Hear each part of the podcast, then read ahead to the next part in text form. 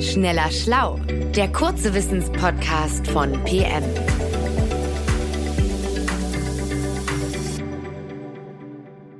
Hallo, herzlich willkommen zu einer neuen Folge von Schneller Schlau. Mein Name ist Nora Sager und ich spreche heute mit meinem Kollegen Sebastian Witte. Wir arbeiten beide bei PM und äh, Sebastian ist ein Naturexperte. Sebastian, die Tanne, die zählt zu den imposantesten und ja auch zu den beliebtesten, geliebtesten heimischen Nadelbäumen, gerade jetzt zur Weihnachtszeit. Und gleichzeitig sagst du, aber wir wissen eigentlich ganz wenig über die Tanne. Woran machst du denn das fest? Hallo, liebe Nora. Naja, also wenn wir von der Tanne sprechen, dann äh, ist in der Regel unsere heimische Weißtanne gemeint, Abis alba. Und ja, die war einst sehr weit verbreitet, insbesondere auch im Oberrheingraben, das ist das Grenzgebiet zwischen Schwarzwald und Elsass. Ja, und von dort stammt auch die Tradition, sich zur Weihnachtszeit einen immergrünen Nadelbaum in die Stube zu stellen. War so um 1800 wurde dieser Brauch erst vom Adel und dann im Grunde in ganz Europa übernommen. Naja, und es war die heimische Weißtanne, die man als erste zum Weihnachtsbaum machte. Wenn wir heute also immer noch O Tannenbaum, O Tannenbaum äh, zum Weihnachtsfest singen, dann meinen wir genau sie. Ja, im Laufe der Zeit ist die Weißtanne jedoch weitgehend verdrängt worden, vor allem aufgrund der massenhaften Anpflanzung von Rotfichten, also so einer ganz entfernten Verwandten der Weißtanne. Ja, und so hielt dann auch äh, in die weihnachtlichen Stuben die Rotfichte Einzug zumindest so noch bis in die 70er Jahre war die als Weihnachtsbaum sehr, sehr weit verbreitet, können sich vielleicht noch einige dran erinnern. Ja, und äh, so wurde dann letztendlich die Rotfichte fälschlicherweise als Tannenbaum besungen. Und bis heute ist es so, dass viele Rotfichte und Weißtanne nicht wirklich voneinander unterscheiden können. Okay, also als, äh, als Laie würde ich sagen, beide sind immer grüne Nadelbäume, beide tragen Zapfen. Ist ja vielleicht auch gar nicht so einfach, eine Unterscheidung zu treffen. Gibt es dann irgendein besonderes Merkmal, an dem man das festmachen kann, wenn ich jetzt in den Wald gehe und dann sage ich, ach, guck mal, das ist eine Tanne oder eine Fichte? Ja, das, das äh, kannst du und im Grunde ist es gar nicht so kompliziert. Denn, und das ist schon äh, so das entscheidende oder das sichtbarste Kriterium, die Zapfen der Weißtanne, die stehen immer auf den Zweigen und bei der Fichte ist es so, da hängen die Zapfen herab. Ähm, ein weiteres Kriterium ist, dass die Nadeln der Weißtanne weich und flach sind, bei der Fichte eher vierkantig und so pieksig stachelig.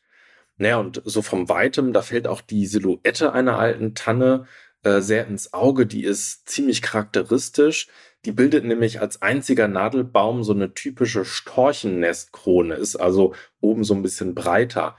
Die Fichte dagegen, die spitzt sich äh, immer weiter zu.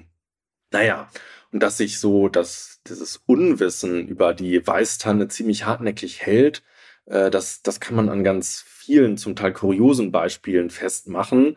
Ja, also man liest zum Beispiel immer wieder in Kinderbüchern oder Reiseführern, dass man Ausflüge in den Winterwald unternehmen soll und dort Tannenzapfen sammeln soll, um dann zum Beispiel Burgen aus Tannenzapfen zu bauen. Ja, aber also was ist jetzt daran seltsam? Weil das klingt für mich jetzt erstmal normal. Ja, ähm, äh, tatsächlich ist das aber ziemlich undenkbar, dass man das überhaupt tun kann. Denn ähm, was man wissen muss, Tannenzapfen, die liegen nicht einfach so auf dem Waldboden herum, die zerfallen vielmehr direkt auf dem Zweig. Und zwar ist es so, dass nach der Samenreife sich die Samenschuppen von den Zapfen der Weißtanne lösen und dann im Grunde nur noch so eine gerupfte Spindel hinterlassen, die jetzt mit so einem Zapfen, wie man ihn kennt, gar nichts mehr gemein hat. Und nicht mal diese Spindeln fallen vom Tannenbaum, sondern die zersetzen sich so allmählich am Zweig. Und äh, ja, auch das ist so ein ganz wesentliches Unterscheidungsmerkmal aller Tannen. Ah, okay, guck mal, das war mir nämlich auch nicht klar. Also, ich lerne, Zapfen, die herunterfallen und die man bei einem Waldspaziergang sammeln kann, stammen immer von anderen Nadelbäumen, nie von der Tanne. Ja, genau, so ist es. Und äh, also die Zapfen, die du da im, im Wald auf dem Boden findest, die sind äh, immer von Kiefern oder Fichten.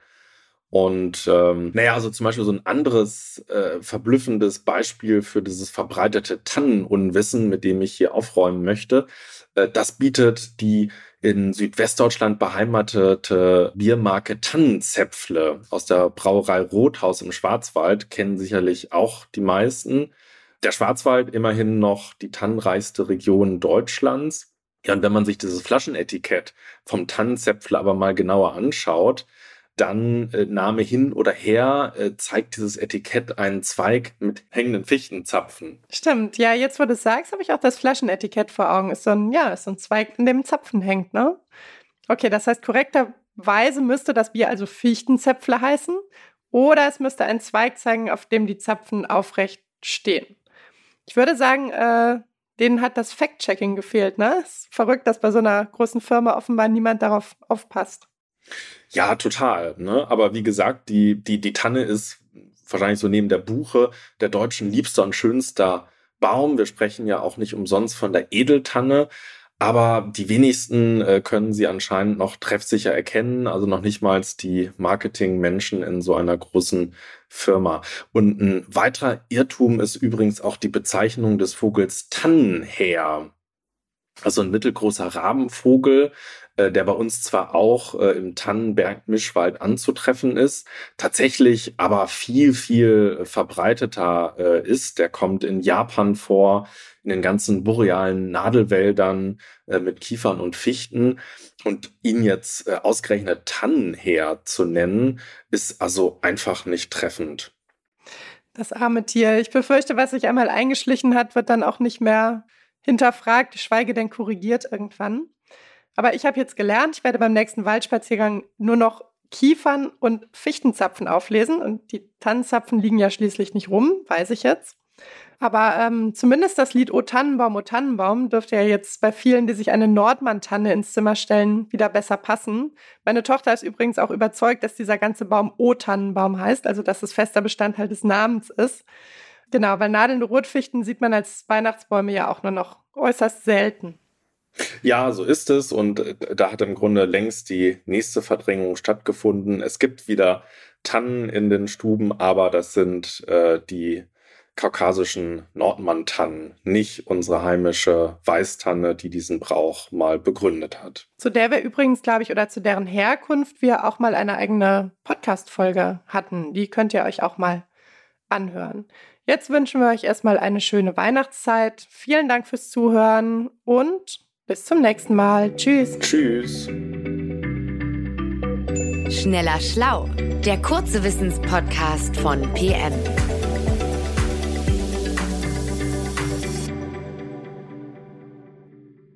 Dieser Podcast ist eine Produktion der Audio Alliance.